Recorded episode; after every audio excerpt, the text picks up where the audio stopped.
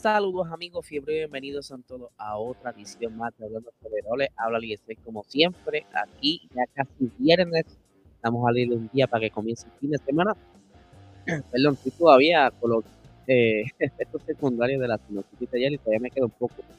Eh, quiero agradecer a las personas que se conectaron el día de ayer, el episodio de Fox eh, episodio 45, y todavía no la ha visto, está disponible en nuestro canal de YouTube para que lo vean estuvimos hablando de las pruebas de pretemporada en Barcelona, la pasamos súper, el Torillo eh, estuvo bien activo en el chat y estaba bien contento con la llegada de Maricelis al Foxtrot, así que es la vuelta y déjenos saber qué tal les pareció el episodio, dejen sus comentarios y como siempre les digo, sugerencias son bienvenidas. Pero ahora vamos a arrancar el episodio porque tengo un par de cositas y no quiero que sea el episodio muy corto, pero como ustedes saben siempre yo me extiendo un poco.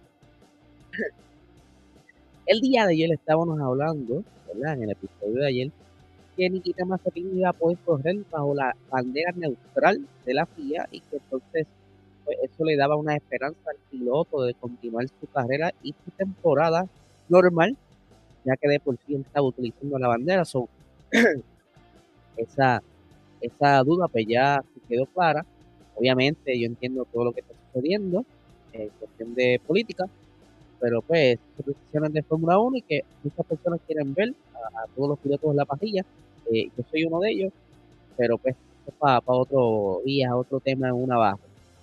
La cuestión es que durante el día de ayer salió una noticia indicando que el Reino Unido iba a banear la entrada o permitir que cualquier piloto ruso o bielorruso participe de los grandes premios en su eh, localización, o sea, ya sea Silverstone o cualquier otro tipo de evento cerca dentro de la zona, no podrá entonces competir eh, estos pilotos. Obviamente, de aquí allá pueden pasar muchas cosas, la, quizá la, eh, ya la guerra pues se calme y llega a un acuerdo de paz, que esa es la idea, que todos estén bien, y entonces pues esto quedaría quizá a segundo plano o este, parece entonces quizá sea sustituido por Pietro Fittipaldi o Antonio Giovinazzi, ¿verdad? Que está por ahí en conversaciones. Vamos a ver qué sucede. Esto está apenas fresh. Esto salió el día de ayer y no han, no han salido ¿verdad? más comentarios al respecto. Pero ahora vamos a hablar de Max Verstappen. El campeón actual de la Fórmula 1 con una eh, victoria súper controversial que todavía siguen dando cantazos los comentarios en las redes sociales. Y pues, eh, obviamente, eh, con esa victoria, eso le abría muchas puertas y quizá le extendía la vida dentro de Red Bull. Y obviamente él, en esos últimos momentos, en aquella, aquel día, en aquella carrera controversial, luego de que cruzó la línea de la meta, él indicó que él quería seguir haciendo eso por los próximos 10 a 15 años, o sea, continuar con el equipo Red Bull llevándose victorias. Y pues obviamente Helmut Marco dice, mira, el chamaco tiene razón, hay que buscar la manera de quedarnos con él, es un gran asset y creo que se merece que se quede en el equipo. Aunque eh, yo creo que por el momento pienso yo que es el mejor contendiente para esa silla, así que eh, se la merece.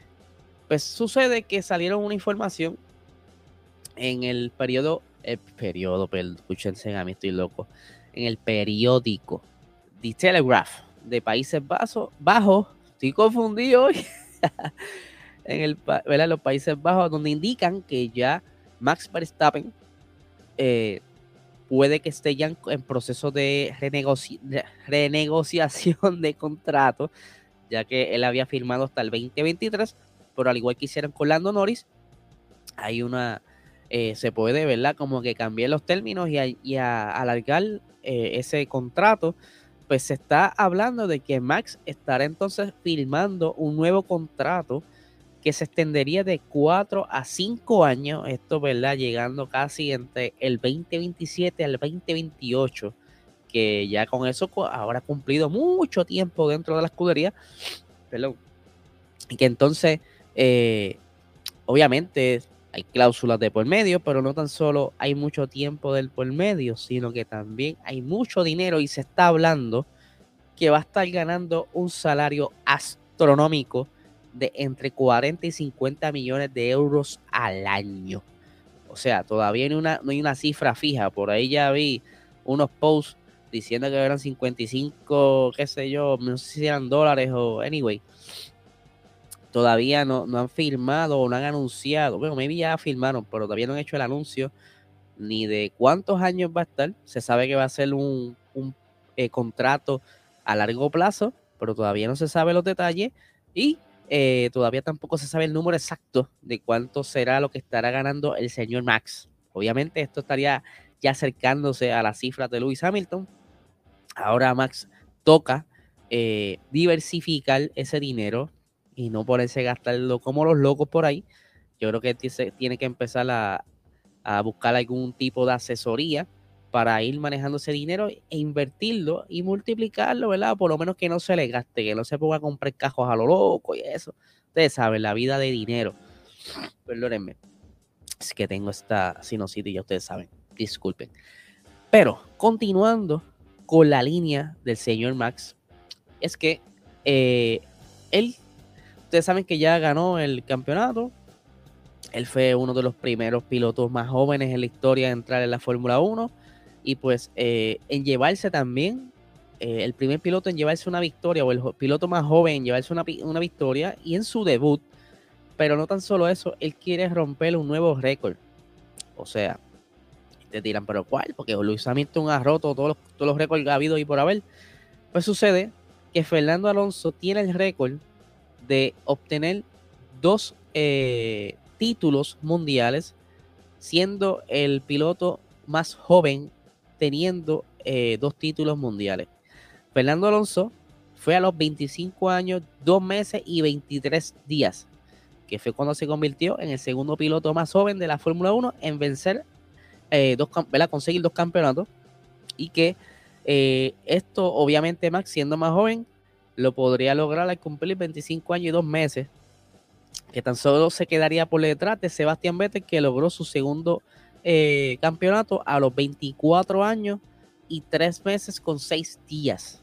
O sea este año Max va en busca de tener quizá este récord aunque obviamente no lo lleve en mente eh, como que voy a romper el récord, voy a romper el récord. No, eso no es así. Él, ¿verdad? Él sabe que si logra ciertas cosas y logra eh, ganar este nuevo campeonato este año, obviamente necesita de la ayuda de Red Bull para conseguir este campeonato. Eh, lo más probable, pues consiga romper ese récord y ser uno de los pilotos más jóvenes en tener dos campeonatos. Pero ahora vamos a hablar de un tema, ¿verdad? Que lleva ya entre rumores, que lleva también este, confirmándose los rumores, después pasó esto, pasó lo otro, y me refiero a eh, Andretti. Ustedes saben que Andretti ha estado intentando entrar a la Fórmula 1 desde hace mucho tiempo. Eh, lo primero que intentó fue eh, comprar el equipo de Alfa Romeo y que luego de la noche a la mañana como que se quedó en el aire y ya todo el mundo decía, no, ya lo compró, ya eso está planchado. Pues mira, ¿sabes qué? Ya salieron las primeras expresiones de Andretti. Ocurrí, ¿verdad? Por lo que ocurrió en esos días. Vamos a buscarlas rápidamente por aquí. Y perdónenme. Estoy ya, ustedes saben, con esta alergia apoderada. Tengo por aquí. Eh, él, eh, incluso él está aplicando ahora mismo para poder entrar a la Fórmula 1. Él quiere tener, eh, estar en la categoría. Él quiere estar ahí entonces y, demostrar que, él puede. Mira, esto fue lo que él dijo. Eh, esto es obviamente en los medios de motorsports.com. Y dijo lo siguiente. Lo del Alfa Romeo fue un chiste. Estábamos allí. Estaba hecho. Teníamos un día fijado para filmarlo y cambiaron las condiciones literalmente dos días antes. Querían mantener el control. Yo decía, no, no, no, no, no no pueden mantener el control. Querían derecho de veto, sobre todo. Así de repente. Fue una cosa horrible. Perdimos muchísimo tiempo. Si no lo hubiéramos hecho, habríamos estado eh, mucho más adelantados como, como todos los demás. Y que eh, por aquí añadió, porque él también obviamente intentó eh, hacerle un acercamiento a Jim Haas para comprar el equipo Haas por entonces él dijo lo siguiente, dice, Jim Haas no quería vender, Se lo he preguntado unas cinco o seis veces. Y ya que estas dos balas no le funcionaron, ustedes saben que, perdónenme, eh, él pues entonces solicitó, hizo todo la papelería y todo lo necesario para entonces ver que la FIA apruebe su entrada, pero que entonces eh, unos equipos por ahí estuvieron como que tirando fango y me refiero a eh, Christian Horner y Toto Wolf, estaban como que, no sé, no, no querían, ¿verdad? Que él entrara y la, esto fue lo que dijo Toto Wolf. Andretti tiene nombre y todo eso. Eh, pero eh, el mercado americano es importante, pero cada equipo eh, que se incorpore tiene que añadir valor. Ya no es solo pagar los 200 millones de dólares de cuota de entrada, sino que también necesita demostrar, en mi opinión, lo que pueda hacer en el resto de los equipos, por la Fórmula 1 y por la FIA. y obviamente Andretti estaba como que picado por esto pero qué curioso, porque mientras Toto Wolff y Horner no los quería, eh, McLaren eh, quiere que esté en eh, Andretti la Fórmula 1. Pero vamos entonces a, leer, ¿verdad? Las expresiones de Andretti acerca de lo que estuvo diciendo, perdón, racionando las palabras de Toto Wolf y Christian Horner. Ustedes saben que esta gente no se quedan callados. Dice, eh, ya no es solo pagar 200 millones de dólares, eh, sino que también necesita, eh, perdón, esto fue lo que él dijo, ay, discúlpenme, que estoy aquí. Ok, perdóneme. En primer lugar, vamos a traer 200 millones de dólares. En segundo, creemos que vamos a aumentar las cifras en Estados Unidos en unos 100 millones de dólares, eh, con todo lo que rodea el tener un equipo americano y un piloto de ese país. Ustedes saben que él quiere tener a Colton dentro del equipo y pues eh, el, demográfico de Estados Unidos es bien importante. Y ahí están viendo en pantalla como de esos diseñitos eh, que han hecho los diferentes artistas gráficos de lo que pudiera ser el monoplaza de Andretti. Pero como está diciendo, el mercado americano cuando se juquea con algo, entra la fiebre, se vuelve loco. O sea que si logran meter un equipo en la Fórmula 1 que tenga éxito, porque lo dejas, pues como que no lo pie con bola. Eso ha sido como que un traste y pues eso los americanos lo saben. Ellos dicen, mira, pero mano, es que si esta gente se mete para allá, ¿sabes? Van a hacer el ridículo para que Jairo lo va a apoyar. Pero si Andretti con tanto pedigrí, ¿verdad? Y, tanta, tanto conocimiento y experiencia, él cree que puede traer un equipo competitivo y tan pronto empiece quizás a acumular puntos en carrera, a lucir muy, muy bien, esto despertará entonces el interés de los fanáticos americanos. Entonces, obviamente, él continúa participando en la otra categoría que puede funcionar de plataforma, de decir, mira, eh, yo estoy corriendo Fórmula 1 también. Este, allí me va bien, so que el, equipo, el demográfico americano va quizás a regresar, porque en un momento dado hubo mucho, ¿verdad? Un corillo grande, pero de ciertas cositas que sucedieron, pues como que se ha perdido ese, ese demográfico. Pero vamos a ver, porque él obviamente todavía sigue eh, sometiendo la papelería, esperando, ¿verdad? Que todo salga bien, qué sé yo. Pero si aparece un equipo que pueda comprar, mucho más fácil entrar y mucho menos dinero en que invertir. Así que vamos a ver qué sucede. Estaremos pendientes a todas las noticias que salen como siempre. Y nada, gente, recuerden, el, episodio de Box Talk ya está disponible en YouTube, así que dense la vuelta, escúchenlo, o perdón, véanlo, porque está en YouTube solamente, y dejen sus comentarios, ¿verdad? Y dejen saber si les gustó, qué les, qué les parece la integración de Maricele al, equipo, ¿verdad? Que va a estar con nosotros de ahora en adelante. Así que nada, gente, nos dejan saber que tengan un excelente día.